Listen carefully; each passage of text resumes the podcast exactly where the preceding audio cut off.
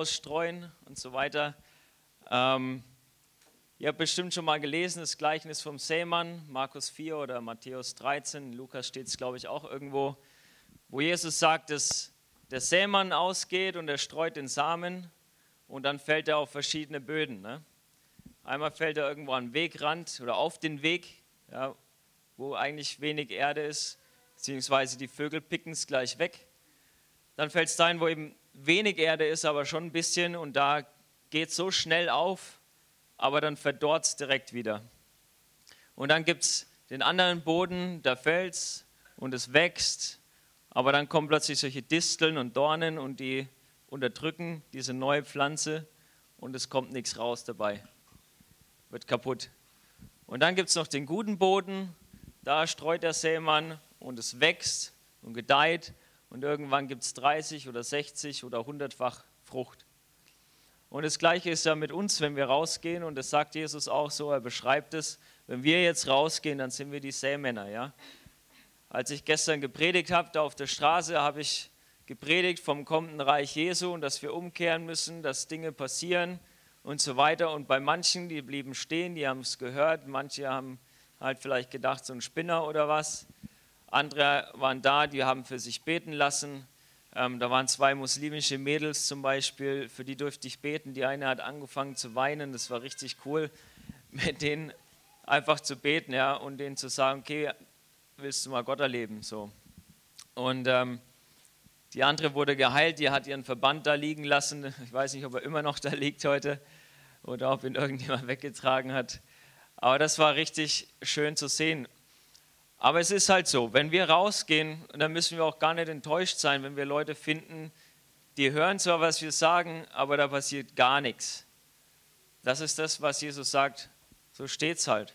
Ja? In Matthäus steht, glaube ich, sie verstehen es nicht und der Satan nimmt es einfach weg. Solche Leute treffen wir.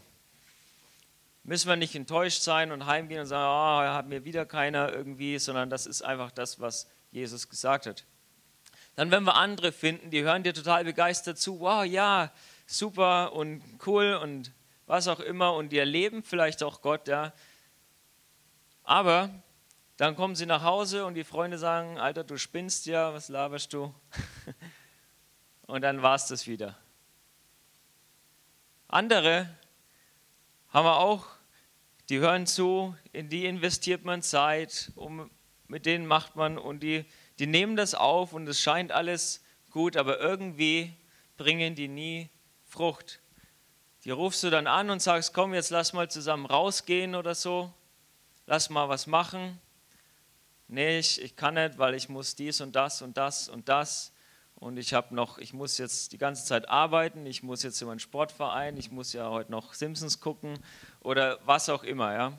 Keine Zeit, zum Beispiel. Und dann gibt es eben die Leute, die wirklich dieser gute Boden sind. Und wenn wir solche Leute erwischen, wenn wir solche Leute treffen, ja, dann lohnt es sich auch wirklich weiter in die zu investieren. Ja, und das, wenn man das mal anguckt, das ist nur ein Viertel. Ja. Ich denke nicht, dass Jesus das so gemeint hat, dass man das so einteilen kann. Ein Viertel nimmt es nie auf, ein Viertel so und ein Viertel so. Aber es gibt immer Menschen, die nehmen es auf und Menschen, die es nicht aufnehmen. Außerdem, wenn wir in der Apostelgeschichte sehen, wenn wir das Evangelium wirklich verkünden, gibt es immer Leute, die sich darüber aufregen und es gibt Leute, die glauben, ja, die es annehmen und die anderen, die werfen vielleicht auch mal Steine. Ja, in der Apostelgeschichte noch mehr, als ich das jetzt erlebt habe bisher. Aber im Prinzip ist es uns allen versprochen, dass es passiert. So, jetzt ist es aber nicht nur so, dass die Menschen da draußen, sage ich mal, ein Boden Nummer 1, 2, 3 oder 4 sind, sondern das gilt ja auch für uns. Richtig? Deswegen reden wir jetzt mal darüber, wie es bei uns aussieht. Was ist der Boden Nummer 1? Wir hören was, verstehen es vielleicht nicht oder wollen es nicht glauben und zack ist es weg.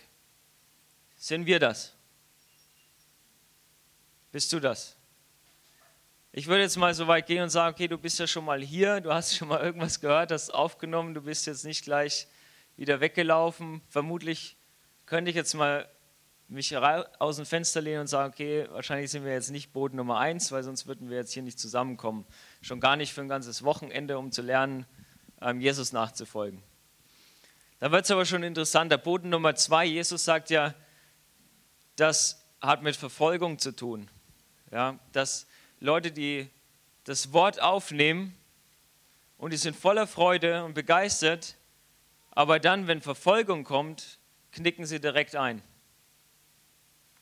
Und das Krasse ist, diese, dieses Gleichnis, darüber wurde auch gelehrt, zum Beispiel in meinem ersten Kickstart-Seminar, ja, wo ich 2015 im Juli war. Und ich habe so viel erlebt dort. Ich bin dorthin gefahren. Ähm, ich habe zu der Zeit immer noch Theologie studiert, war aber schon auf dem Weg so, ich habe mich äh, taufen lassen und also ich kam aus einem pietistischen Hintergrund. Ich habe mich taufen lassen. Leute haben mir gesagt, ja, wenn du dich jetzt taufen lässt, dann kannst du aber nicht mehr in der Landeskirche arbeiten, dann kannst du nicht mehr dies machen und so. Und ich habe irgendwann beschlossen, gut, wenn der Weg enger wird, ist ja eigentlich gut, weil ich brauche ja nicht tausend Möglichkeiten, ich will ja eigentlich nur Jesus nachfolgen. Ja. Deswegen war ich schon so irgendwo auf dem Weg, aber als ich zum Kickstart-Seminar bin, war das eigentlich für mich so, ich hatte ganz viele Zweifel noch an meiner Taufe, an meinem Sprachengebet und irgendwie habe ich in Zweifel gelebt. Und als ich dort war, das war so interessant, ja, wir sind raus, sie wollten mich kickstarten, dann kamen wir zurück, dann meinte er, ja, du rennst ja eh eben Kranken hinterher, dich braucht man nicht kickstarten, so in der Art. Sag ich, ja, das ist nicht mein Problem, ich kann schon für Kranke beten, aber ich habe Zweifel. Und was mich damals so berührt hat, geschockt und irgendwo auch zur Freiheit beigetragen ist, war, dass der Typ, mit dem ich geredet habe, hat dann gesagt, lebst du in Sünde?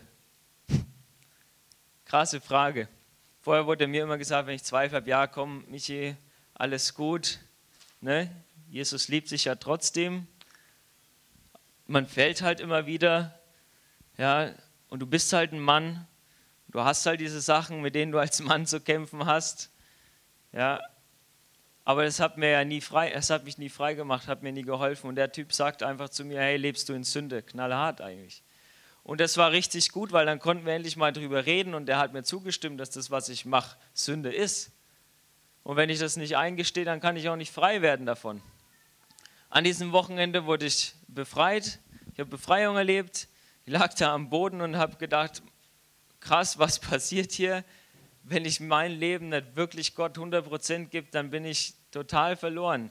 Ich habe das noch nie so intensiv äh, erfahren ähm, wie da. Ja.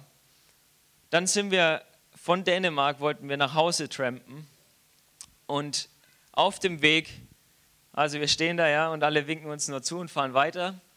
Keiner nimmt uns mit. Eine Frau hat angehalten, die wollte uns halt nur irgendwie ein paar Kilometer mitnehmen, dann wären wir irgendwo in der Pampa gewesen und nicht mehr weggekommen. Deswegen blieben wir da, sind dann irgendwann zu einem Burger-Restaurant gegangen und haben einen Typen gefunden, der saß da, der hat ein Kreuz um den Nacken und ähm, den Hals. Und eigentlich wollten wir nur fragen, ob er ein Auto hat und uns vielleicht ein Stück fahren kann. Und dann meinte er, nein, äh, ich muss jetzt auch gleich heimfahren, ich bin von hier und ich muss heim, weil ich muss mich noch um meine Mutter kümmern, die ist krank. Alarmglocken an. Krank? okay. Kreuz um, um Hals, ich frage, hey, bist du Christ? Er, ja, 60 Prozent. Ich so, was? ich habe das ganze Wochenende gelernt und Gott hat so krass zu mir gesprochen, dass ich 100 Prozent und nichts anderes, es geht nicht ohne Jesus, du kannst nicht halbe Sache machen, 60 Prozent reicht definitiv auch nicht.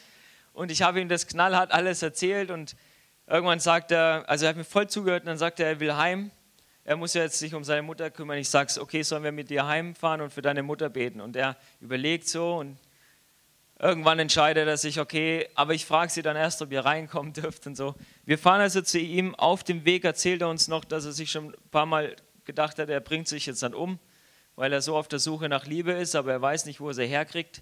Ich glaube, das hat er uns dann tatsächlich erst nachher noch erzählt. Aber wir sind zu seiner zu seiner Mutter gefahren. Sie hatte Rückenschmerzen, wir haben für sie gebetet, sie wurde geheilt. Sie hat uns erzählt, dass sie für ihren Sohn die ganze Zeit betet. Hab gesagt, ja, wegen dem sind wir auch da. Haben uns dann mit ihm zusammengesetzt, ihm nochmals Evangelium erklärt und die Antwort dann war, ja, und wie machen wir das jetzt? Also die Taufe, ne? Das war krass. Und ich, ja, hast du eine Badewanne? Der, nee. Da habe ich gesagt, okay, pass auf, fahr uns zurück zum Jesus Hotel, dann schlafen wir da noch mal eine Nacht ähm, und wir können dich dort direkt taufen. Okay, let's do it. Also wir zurückgefahren, haben ihn dort getauft. Und dann war auch lustig, nach der Taufe wollte mir Geld in die Hand drücken, damit ich ein Zugticket kaufen kann, für uns nach Hause zu fahren. Aber ich habe mir gedacht, das geht ja gar nicht, jetzt direkt nach der Taufe quasi fast noch nass und jetzt will er mir Geld geben für das, was ich hier gemacht habe. Und Jesus sagt, frei habt ihr es bekommen, frei gibt es weiter. Ja? Ich habe gesagt, nee, nee, behalt mal und Gott wird schon machen. Oh Gott, bitte bring uns heim. ja? Das Ding war auch, ich war nicht ganz so gestresst, weil mein Kumpel war noch dabei, der hatte noch, ich glaube, zwei Tage später vier Prüfungen, er studiert Medizin, auch sehr interessant. Und äh, wir mussten heim. Also er schon nach Flügen und Züge und was auch immer gecheckt, was natürlich viel Geld kostet und eigentlich wollten wir kein Geld ausgeben, weil wir eigentlich keins hatten oder wie auch immer. Plötzlich kommt ein Typ und sagt, hey, ich fahre nach Belgien, ich kann euch mitnehmen, so 700 Kilometer in Deutschland rein. Okay, cool. So, also sind wir am nächsten Tag mit dem gefahren. Witzige Sache, dann war ein Stau, er musste anders fahren, noch besser für uns. Wir sind dann irgendwo ziemlich nah bei seinen, bei meinen Freund seinen Eltern rausgekommen, 50 Kilometer weg oder so. Er ruft die schon an, die sollen uns abholen. Aber wir versuchen es trotzdem nochmal mit Trampen. Und dann fährt so ein Auto vorbei, nachdem ich gesagt habe, warte noch, gib noch fünf Minuten Zeit, gleich kommt jemand. So. Und dann fährt ein Auto vorbei und er sagt so, ich bin auch schon mal an Leuten vorbeigefahren und dann umgekehrt. Was machen die? Kehren um, kommen zurück. Stellt sich raus, dass sie auch Christen sind natürlich. Äh, war richtig cool. Sie haben gedacht, den kleinen Inder, der da draußen steht, den müssen wir mitnehmen. Keine Ahnung, warum die mich für einen Inder hielten, aber es war anscheinend dunkel.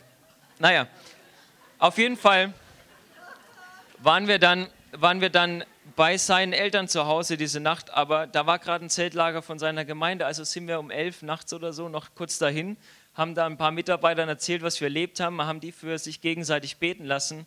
Die Schwester von meinem Kumpel wurde von drei Jahre langen Rückenschmerzen geheilt. Die hat geweint. Es war hammermäßig. Ich bin nach Hause gekommen, bin am nächsten Tag in die Bibliothek gegangen, wo mein Laptop stand, weil ich ja dann noch Seminararbeiten schreiben musste. Drei Stück zum Abschluss meines Studiums, haben noch drei Seminararbeiten gefehlt. Bin da hingegangen, wollte eigentlich meinen Laptop holen, um die Geschehnisse des Wochenendes aufzuschreiben und habe gesagt, ich schreibe das jetzt auf, damit ich es nicht vergesse. Bin in die Bibliothek und mir kommt immer schon so dieser Vers, ne, wer seine Hand an den Flug legt und zurückschaut, der ist nicht würdig fürs Königreich. Und Gott hat das ganze Wochenende eigentlich schon so krass zu mir gesagt, dass ich einfach ihm folgen soll. Ja? Und es gibt keinen Grund, einen Bachelor in Theologie zu haben, um irgendwo zu predigen und sein Wort zu verkünden. Ich habe sogar gesagt, dieser Bachelor könnte mir am Schluss noch zum Fallstrick werden und mich in Versuchung bringen, dass ich mich irgendwo in der Gemeinde anstellen lasse und mich von Leuten bezahlen lasse und ich dann, ich kenne mich ja, abhängig bin von diesen Menschen und ihnen nicht mehr klar sagen kann, was ich glaube. Und das wollte ich nicht. Und ich habe genau gewusst, Gott, was Gott von mir wollte. Ich wusste, ich soll zu dem Pastor fahren, der mich getauft hatte ein Jahr davor der hatte Depressionen und ich wusste, ich soll zu dem fahren, ihn besuchen, für ihn beten. Und ich wusste, so in drei Monaten komme ich zurück. Ich habe in Marburg studiert und dann werde ich ähm, aushilfsweise bei den Marburger Medien arbeiten. Das wusste ich. Das ist so ein kleiner christlicher Karten und so gibt es da. Und da wurde mir schon vorher angeboten, ich kann da mal aushilfsweise im Weihnachtsgeschäft helfen. So, ich hatte einen Plan. Also war ich da in der, in der Bibliothek, nehme meinen Laptop und sage, okay, warte, ich komme eh nicht mehr zurück. Pack das alles ein, räume die Bücher auf, gehe den Berg runter. Es geht so ein bisschen den Berg runter und ich denke mir so, ne, nicht zurückschauen. Wirklich, ich bin da runtergelaufen. Ich habe gedacht, wenn ich jetzt zurückschaue, dann bin ich verloren. so in der Hand. Nicht ganz so schlimm. Aber ich habe wirklich so diese Entscheidung getroffen, okay, ich gehe jetzt, weil ich wusste vom Herzen her, Gott hat mir gesagt, ich brauche dieses Studium nicht abschließen. Es sind zwar nur drei Seminararbeiten, ist eigentlich total bescheuert weltlich gesehen, warum nimmst du das nicht noch mit? Aber ich wusste, ich soll jetzt was anders machen. So. Dann habe ich eine richtig krasse Woche erlebt. Ich bin da den Berg runter, saß an, der, an dem Bahn, äh, Busbahnhof. Einer sitzt neben mir. Ich denke mir, okay, Gott, Jetzt bin ich ja wirklich quasi, ich habe nichts anderes mehr zu tun, als das zu machen, was du sagst. Wahrscheinlich soll ich mit dem reden. Was soll ich denn sagen? Ich drehe mich um, denke Albträume. Okay, ich denke mir, okay, wie sage ich ihm das jetzt? Dann kommt eine Frau mit Krücken, setzt sich auf die andere Seite. Ich denke mir, mach mal langsam. Also ich zu ihm, frage ihn, ja, hast du Albträume? Ja, ich bete für ihn. Dann kommt der Bus, die Frau steigt ein mit den Krücken, ich komme rein und dann fragt sie mich, was haben Sie mit dem geredet? Es war ein Afrikaner. Und dann, was haben Sie mit dem geredet? Sag ich, ja, ich, ich habe gebetet und er hatte Albträume und ich wusste das und habe dann für ihn gebetet und soll ich auch mal für Sie beten und so. Und so ging es dann weiter. Dann bin ich irgendwo in der Gemeinde eingeladen worden, um Sachen zu erzählen und voll krasse Woche, total mit Gott so gewesen. Ich bin im Bus hin und her gefahren, weil ich irgendwie nicht mehr, nicht mehr rausgekommen bin, weil ich dann plötzlich dachte, oh, das Mädel hat Stress mit ihrer Mutter, ich muss mit ihr reden. So, ja. Und solche Sachen. Und ich war total irgendwo in der Hälfte der Woche habe ich dann mal zu Gott gesagt, ich muss mal Wäsche machen, kannst du mal ein bisschen langsam machen. So. Also voll on fire. Und dann das Interessante war, dass wir vor, also am Kickstart-Seminar hat eine Frau zu mir gesagt, ich will dich herausfordern. Und dann ich hat sie gesagt, faste mal drei Monate. Und ich so, was? Drei Monate fasten? Ich kann doch nicht drei Monate nichts essen. Meinte sie, nee, Gemeinde. Ich so, was? Kann ich wenigstens sagen, dass ich nicht komme? Oder so? Nein, nein, nein, nein, geh bloß nicht zurück. Und kleiner Disclaimer, das ist nicht für jede Gemeinde. Das war meine, okay? Also nicht jeder soll drei Monate Gemeinde fasten. Das war wirklich für mich. Ich habe damals verstanden, wie sie das zu mir gesagt hat. Ja, wahrscheinlich hasst sie einfach Gemeinde und sagt jedem, er soll nicht mehr in die Gemeinde gehen. Ja? So, wir hatten dann Gemeindejubiläum. Eine Woche nachdem ich zurückgekommen bin. Ich bin also dahin sitze den ganzen Tag da in so einem Gottesdienst, wo ich irgendwie mir gedacht habe, was passiert hier eigentlich? Ich habe gerade die ganze Woche mega viel mit Gott erlebt und irgendwie, und ich wollte es dem Pastor erzählen, ja. So, irgendwann schaffe ich es dann mal mit dem Pastor ein bisschen zu reden und erzähle halt, dass wir jemanden getauft haben. Nein, nein, nein, das dürft ihr nicht. Ihr habt kein Mandat zu taufen, das geht nicht. So, schon mal das Erste. Später setze ich mich mit ihm zusammen, erzähle ihm, dass ich befreit wurde. Ich sage, hey, ich bin frei geworden von Masturbation, ich bin befreit worden. Und er so, ja, das ist ja nicht unbedingt eine Sünde. Ich so, ich saß da, ja, ich habe gebrannt wie Feuer und habe mich gefühlt, als will er mich, jetzt will er mich plötzlich taufen, ja. Vorher wollte das, also nicht so wie ich, aber er wollte mich auch taufen, aber nur in seine Gemeinde und ich müsste ihm dann gehorsam sein und solche Sachen. Naja, wie gesagt, das ist nicht jede Gemeinde so, ja aber bei mir war es leider so. Und ich wusste von Herzen, was Gott mir gesagt hat. Jetzt kam aber dieser Pastor und sagt, mit wem hast du das besprochen? Nee, Studium abbrechen. Nein, nein, nein, nein, nein. Wenn Gott was mit dir anfängt, dann musst du das auch zu Ende machen. Und, und so, und hast du überhaupt gelernt, Gottes Stimme zu hören? Ich weiß genau, wie Gottes Stimme sich anhört. Und ich habe genau gehört jetzt, dass das nicht von Gott ist. So, und du musst es zu Ende machen. So, blöd. Ich war sogar schon beim Direktor der Schule und habe ihm gesagt, dass ich aufhöre. Und was hat er gesagt? Er hat gesagt, ich müsste eigentlich den Kopf waschen, aber ich weiß, manchmal macht Gott solche Sachen und wenn du ein Zimmer brauchst, bist du herzlich willkommen. Krass. Ich komme in die Gemeinde und er sagt mir, nee, nee, nee, das ist nicht von Gott und das darfst du nicht. Und mit wem hast du das besprochen? Ich habe gesagt, mit Gott. Nee, nee, nee, das musst du auch mit der Gemeinde besprechen. Sowas kannst du nicht alleine entscheiden. So, ich war total erstmal gedrückt, ja, ich wusste gar nicht mehr, was ist jetzt was. So. Von Herzen wusste ich doch, was Gott von mir wollte. Also im Prinzip ist genau das passiert, was mir vorhergesagt wurde, als wir über die vier Böden geredet haben. Wenn du nach Hause kommst, wird irgendjemand sagen, dass das nicht richtig ist, was dir Gott gesagt hat. Das, was du machst, ist nicht richtig.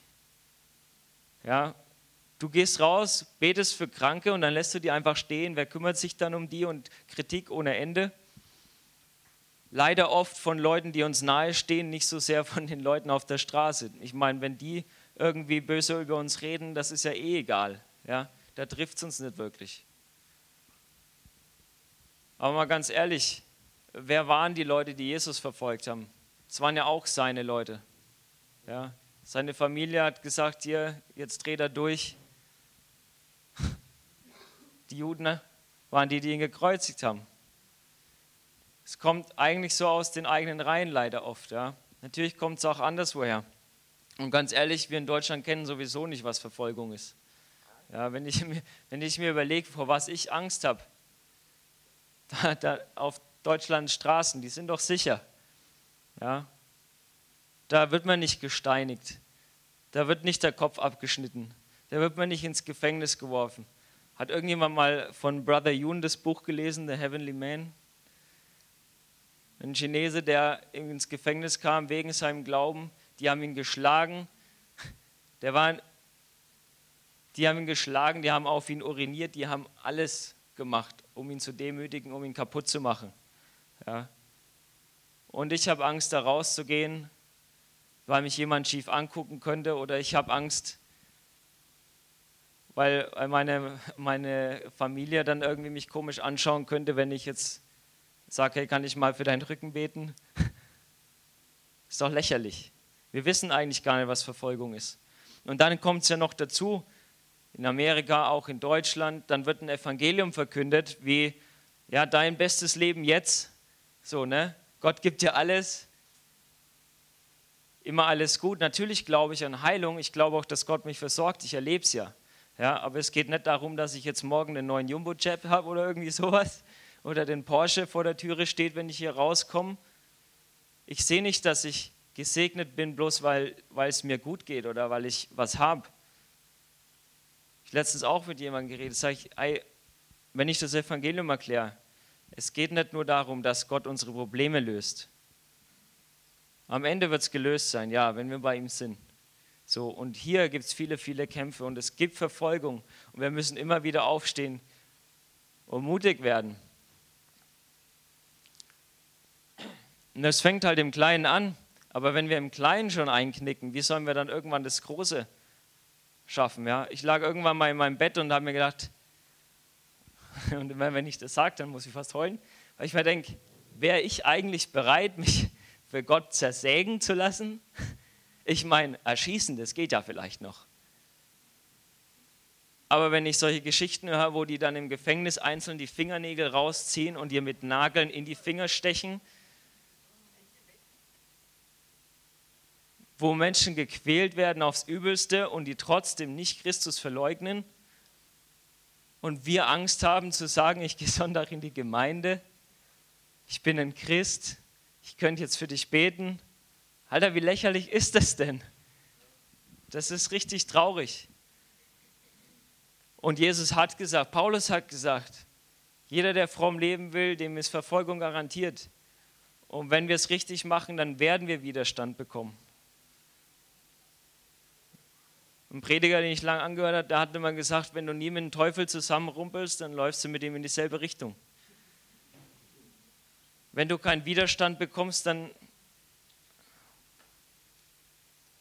ja, ist ganz normal. Zurück zu meiner Geschichte. Er schüttet also kübelweise Wasser auf meine neuen Flammen und bringt mich durcheinander. Es ist noch ein bisschen mehr dabei gewesen. Ich hatte, wie gesagt, noch drei Seminararbeiten, die ich schreiben sollte. Ich habe mich dann irgendwann von ihm quasi umwerfen lassen und habe gesagt, okay, ich mache es jetzt fertig. Und ich habe diese drei Seminararbeiten geschrieben. Ich saß in der Bibliothek und was die meiste Zeit stattgefunden hat, war nicht meine Seminararbeiten zu schreiben, sondern die Diskussion in meinem Kopf. Du gehorchst gerade nicht Jesus, sondern dem Pastor, weil er sagt, dass er Jesus besser hört als du. Und das Witzige war, ich schreibe ihm, Nachrichten, hey, ich habe voll die Zweifel, dass das richtig ist, was ich gerade mache, also da sitzen und schreiben. Und dann schickt er mir lauter so Bibelstellen, zum Beispiel, wer seine Hand an den Flug legt und zurückschaut, ist nicht würdig. Ja?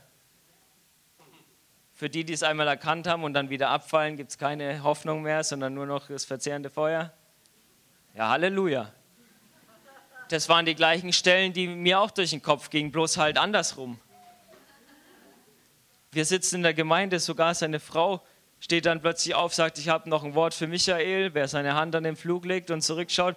Der Pastorensohn guckt mich so an, weil er genau weiß, das ist meine Stelle, mit der ich eigentlich in die andere Richtung gehen wollte. Mann, war das krass. Ich habe da elf Wochen gerungen und ich habe es fertig gemacht. Ich war, glaube ich, eine Woche vor Abgabeschluss fertig oder so. Ich habe das Ding erstmal auf meinen Schreibtisch liegen lassen, weil ich so Angst hatte, das abzugeben, die letzte Seminararbeit. Weil ich genau wusste, Gott wollte das nicht von mir. Der wollte doch, dass ich jetzt losziehe. Und irgendwann hatte ich so genug, habe irgendwann gesagt, okay Gott, ich gebe das jetzt einfach ab. Aber ich will es eigentlich auch gar nicht, aber ich gebe das jetzt einfach ab und guck, was passiert. Ich habe es abgegeben am gleichen Tag. Zwischenzeitlich kam schon ein Pastor von meiner alten Gemeinde mal hochgefahren nach Marburg und sagte, hey Michi, du musst raus aus der Gemeinde. So, verschiedene Gründe. Und an dem Tag, wo ich meine letzte Seminararbeit abgegeben habe, treffe ich mich mit einem Freund und der sagt mir auch nach kurzem Gespräch, du musst da raus. So, und an dem Tag habe ich beschlossen, okay, ich gehe raus. Und sofort, wirklich sofort, ab diesem Moment war wieder der gleiche Wunsch auf meinem Herzen, zu diesem Pastor zu fahren und für ihn zu beten. Ich wusste genau, was ich zu tun habe. Und vorher war alles so verschwommen, ja? Weil ich mich darauf eingelassen hatte, zu glauben, dass jemand anderes jetzt irgendwie mehr Erfahrung hat oder das besser weiß, aber eigentlich wusste ich es genau vom Herzen, was Gott von mir will. Und das Ding ist, natürlich, ne, die Bibel sagt, das Herz ist betrügerisch. Und wenn ich jetzt sage, ich weiß das von Herzen, ich habe ein neues Herz bekommen. Ja, wenn wir wiedergeboren werden, ich lebe ja nicht mehr dem Fleisch gemäß. Ich will ja das tun, was Christus tun will. Ich habe ja einen neuen Willen bekommen. Ja, ich bin jetzt kein Sklave mehr der Sünde, sondern Sklave der Gerechtigkeit. Es ist ja nicht so, dass dass er gesagt hat, ich darf jetzt nicht äh, heimgehen und Pornos gucken, sondern er hat gesagt, ich darf nicht rausgehen im Prinzip, so wie ich mir das vorstelle, das Evangelium zu predigen, weil er sich halt andere Dinge vorgestellt hat. Wie auch immer. Was ich aber sagen will, ist, dass ich bin in diesen Boden quasi reingetappt. Das Gute ist aber ja, es ist nicht so, ich habe ein Herz zwei ja, das immer zusammenknickt, wenn Verfolgung kommt, sondern ich kann ja daraus lernen. Ja. Petrus hat Jesus auch verleugnet gehabt. Ihm wurde vergeben. Aber später ist er für ihn gestorben, richtig? Soweit ich weiß, wurde er gekreuzigt. Das ist was ganz anderes. Vorher wurde er nur gefragt, du bist doch auch einer von denen. Und für mich war das eine, eine sehr krasse Erfahrung zu sehen, okay, ähm, da hat mich jemand richtig durcheinander gebracht und eigentlich hat Gott mir das vorher schon gesagt, dass es passieren wird. Ja, und es gilt auch für euch, wenn ihr, ihr habt jetzt viel erlebt das Wochenende und wenn ihr rausgeht und für Leute betet und sie zu Jesus führt, da wird Widerstand kommen. Ich kann euch nicht sagen, woher, aber er wird kommen. Seid vorgewarnt. Ja? Und es ist besser, gleich das zu tun, was Gott von uns will. Ja, wir müssen nicht erst umknicken und uns dann von ihm wiederherstellen lassen. Aber das Gute ist, dass er es ja trotzdem gemacht hat, sonst würde ich heute wahrscheinlich nicht hier stehen. Das Witzige ist, nach dem Boden 2 bin ich direkt im Boden 3 getappt. Also ich habe dann, ich wusste seit dem Kickstart-Seminar, ich soll alles verkaufen, meine Wohnung kündigen, das hatte ich auch schon alles gemacht, tatsächlich, also meine Wohnung gekündigt und Freunden E-Mail geschrieben, hey, ich verkaufe alles, bitte kommt bei mir vorbei, holt die Sachen ab quasi. Das habe ich dann alles wieder zurückgenommen. Und dann, als ich dann durch war, Studium abgeschlossen tatsächlich ja noch und dann aus der Gemeinde dann tatsächlich rausgegangen bin und ich plötzlich wieder diese Freiheit hatte, wo Gott zu mir gesprochen hat, was jetzt dran ist. Es war auch sehr interessant, ich saß auf einem Berg und wusste, okay, da hinten irgendwo ist wahrscheinlich da, wo ich hinfahren soll und dann hatte ich hat mir am Tag vorher jemand geschrieben aus Uganda, der gesagt, I pray you come back in next year. Also ich bete, dass du nächstes Jahr wieder kommst. Und in dieser Zeit, wo ich meine Seminararbeiten fertig geschrieben habe, haben mich öfter mal Leute gefragt, Michi, wie sieht es aus mit Afrika? Wann gehst du mal wieder nach Afrika? Und ich immer so, ja, habe ich gerade nicht so richtig auf dem Herzen ab dem Tag, wo ich aus der Gemeinde raus bin, war es, bam, ich will nach Afrika. Und Tag vorher hat er mir geschrieben, ich will da zurück. Er sagt, nächstes Jahr, oh, nächstes Jahr ist Januar. Okay, Januar. Ähm, vielleicht will ich aber im Februar doch irgendwie auf diese Pioneer Training School, von der ich gelesen habe. Ja? Weiß ich zwar noch nicht, aber vielleicht will ich da ja wirklich hin. Vielleicht soll ich dann nicht so lange im Januar sein, sondern vielleicht nur vom 14. bis 28. Dann sitze ich irgendwann zu Hause denken wir, was kann ich schon mal machen in Richtung Afrika? Was kann ich für einen Glaubensschritt machen, weil ich habe kein Geld eigentlich. gucke, okay, ich gucke mal, ob ich einen neuen Perso brauche. Den kann ich mir gerade noch leisten, wenn ich einen brauche. Schlage ihn auf. Ablauf 14. Januar. Ziemlich cool, weil das war das Datum, wo ich fliegen wollte. Also nochmal irgendwie eine Bestätigung. Und ich habe gesagt, wenn ich da zu dem Pastor fahre und das von Gott ist, dann ist auch das mit Uganda von Gott. So habe ich das so ein bisschen gesagt, okay Gott, wenn du in dem Kleinen da zu mir gesprochen hast, dann mache ich auch das Größere. Ne? Und ich war dann bei dem Pastor, habe für ihn gebetet und er wurde geheilt. Ich habe vor kurzem erst wieder mit ihm geredet und ähm, ja, er wurde frei. Und es war eins, ein, ein richtig gutes Erlebnis und eine Bestätigung auch dafür, okay, wenn Gott gesagt hat, du sollst dahin fahren, dann war das andere auch Gottes Stimme, dass ich nach Uganda soll. Und ich bin später auch nach Uganda gekommen, aber ich kann nicht so viel ausholen jetzt, sonst wird es zu viel. Okay, aber als ich eben von, ich war ja dann immer noch in Marburg und habe dann schon angefangen, Teilzeit zu arbeiten in der Aushilfe für Weihnachtsgeschäft. War eigentlich befristet auf drei Monate. Am Anfang haben wir gesagt, wir können aber zwischendurch nochmal reden, vielleicht kannst du noch länger bleiben. Und als ich da so gearbeitet habe, habe ich dann irgendwann so gedacht, naja, eigentlich ist es ja ganz cool, ist ein lässiger Job, ich kriege ein bisschen Geld, das reicht gerade so und ich habe noch viel Zeit, auf die Straße zu gehen, zu evangelisieren. So, und dann saß ich irgendwann zu Hause, nochmal rückblickend, Gott hatte mir gesagt, ich soll alles verkaufen ne?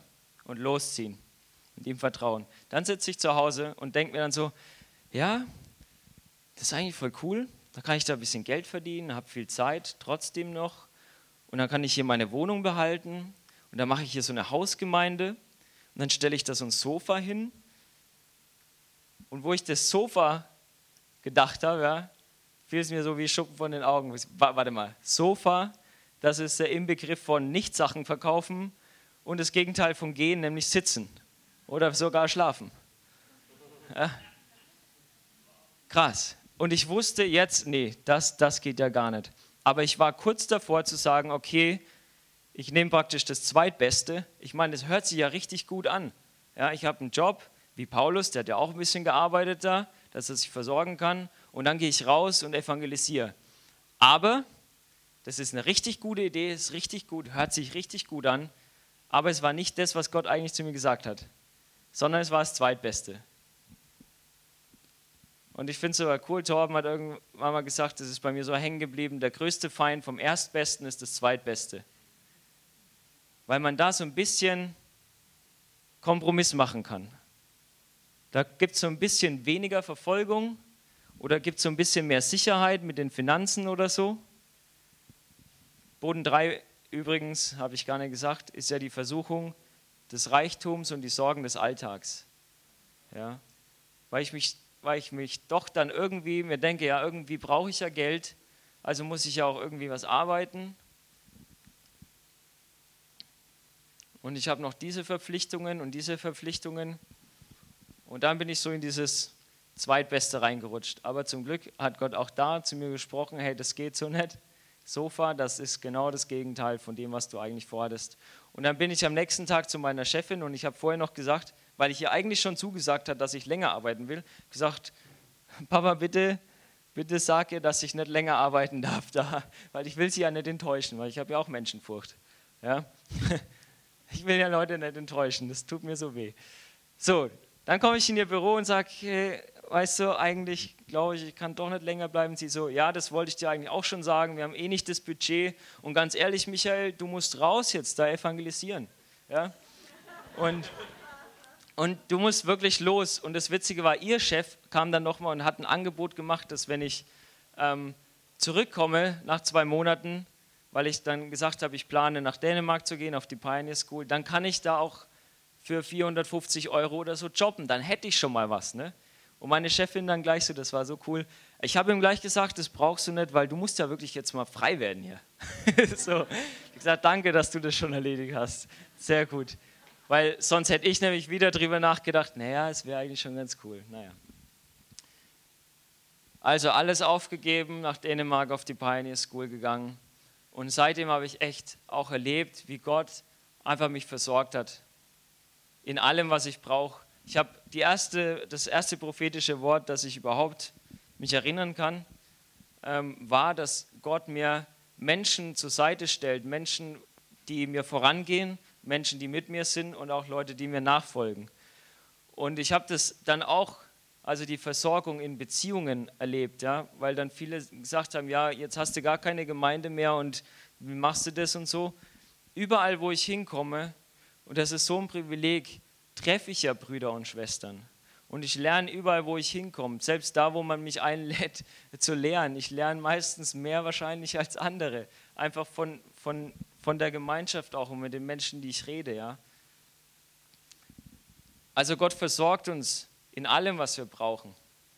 Und oft denken wir halt so, dass wir, guck mal, was, was wirst du dich am Ende des Lebens fragen? Wirst du dich dann irgendwann denken, oh Mann, hätte ich mir doch nochmal einen größeren Fernseher gekauft?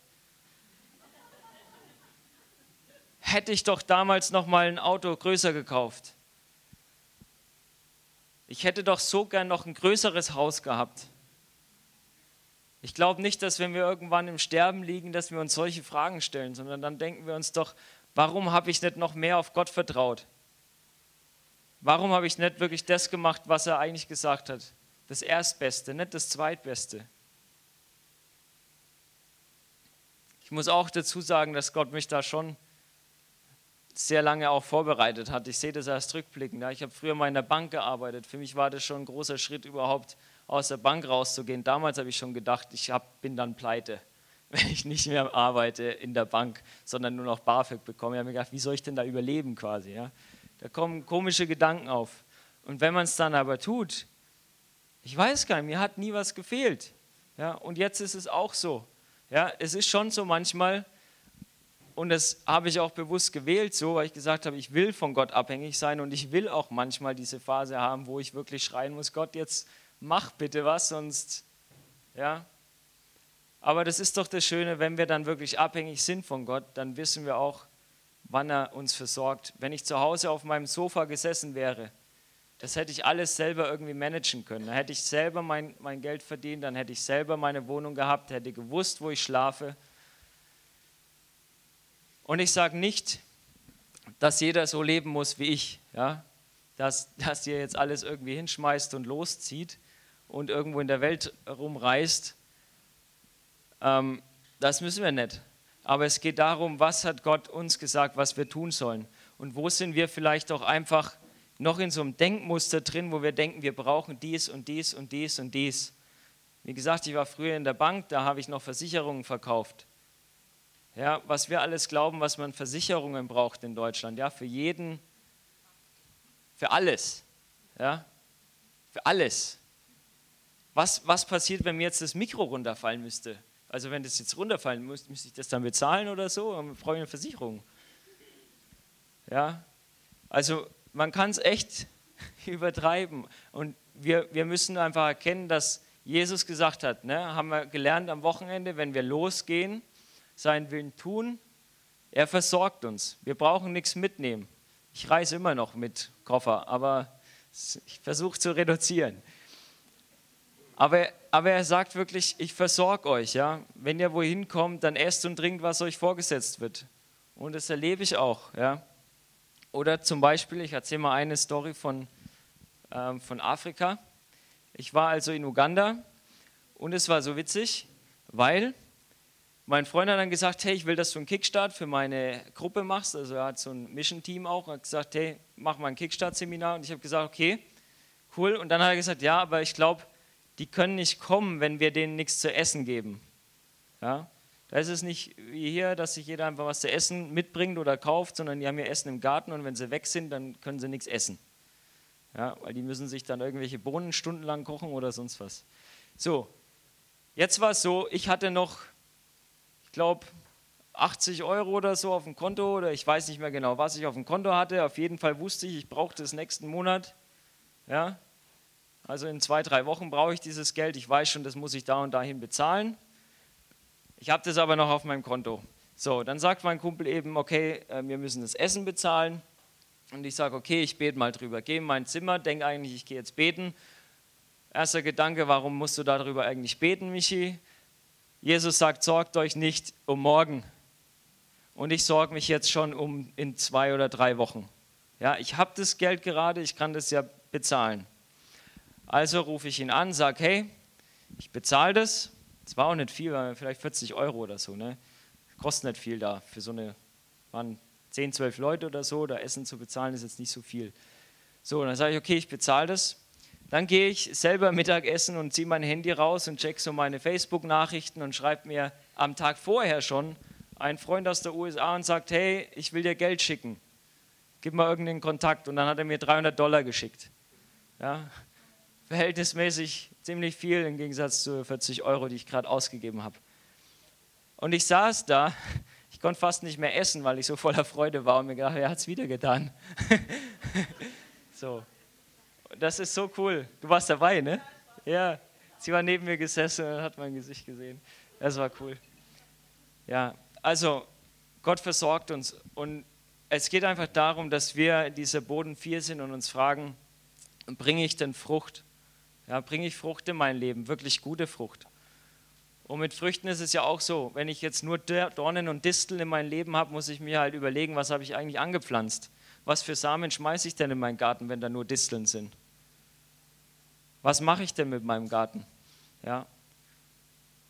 Also das eine ist der Widerstand, der kommen wird durch Verfolgung und so weiter. Und das andere ist aber auch, womit wir uns selber füttern, was wir selber in unserem Garten anpflanzen. Wenn ich in deinen Garten komme und sehe, da sind nur Disteln, dann brauche ich dich nicht fragen, ob du dich darum kümmerst. Das weiß ich.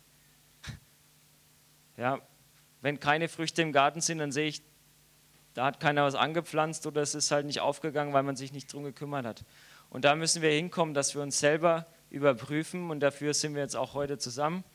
Deswegen sage ich das. Und ich will euch im Anschluss, wir machen jetzt noch zwei Sachen.